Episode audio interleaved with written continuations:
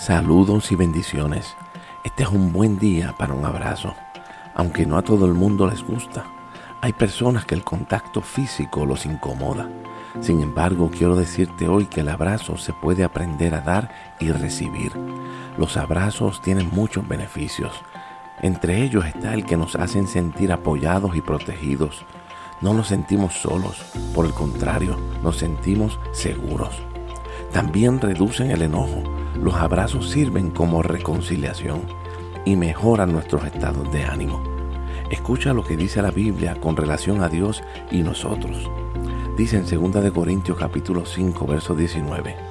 Nuestro ministerio declara que Jesús no actuó independiente de Dios. Cristo es la prueba que Dios reconcilió a todo el mundo en sí mismo. Deidad y humanidad se abrazaron en Cristo. El estado caído de la humanidad fue borrado y sus transgresiones no serían contadas contra ellos. Dios había colocado su mensaje dentro de nosotros. Él ahora anuncia su amistad con cada individuo desde adentro de nosotros. Aleluya. Dios está abrazado a ti y a mí hoy permanentemente.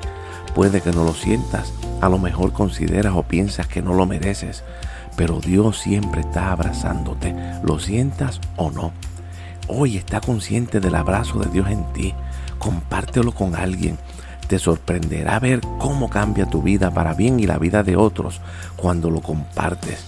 Y recuerda, el Santiago 4.8 dice, cobíjate en el cálido abrazo de Dios, experimenta su cercanía en ti.